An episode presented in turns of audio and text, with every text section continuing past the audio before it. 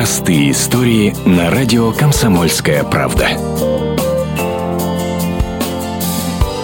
В Красноярске Владимир Иливанов и его кот по кличке Морда – знаменитости. Велосипедиста, на плече которого удобно пристроился пушистый зверь, видели многие. Причем кот получает от езды удовольствие невероятное. Но мало кто знает, что история этой парочки особенная, рассказывает Владимир Еливанов.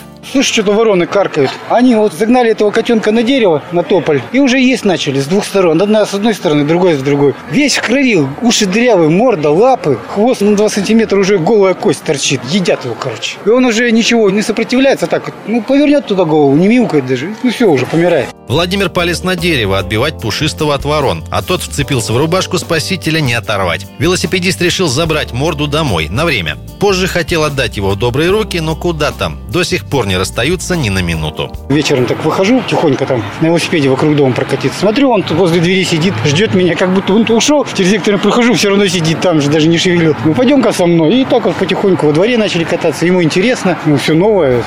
Однажды Владимир возвращался домой поздно, ехал практически на ощупь. И вдруг на спуске с горы велосипед завалился на бок. Кот отлетел, а Владимир потерял сознание. Очнулся от того, что морда лижет ему лицо. Велосипедист отполз с горы и вдруг увидел, несется квадроцикл. Остался бы лежать, водитель бы не заметил в темноте человека. Вот так велосипедист спас кота, а кот спас его. Анжела Ивойлова, Ренат Каримулин, Комсомольская правда, Красноярск.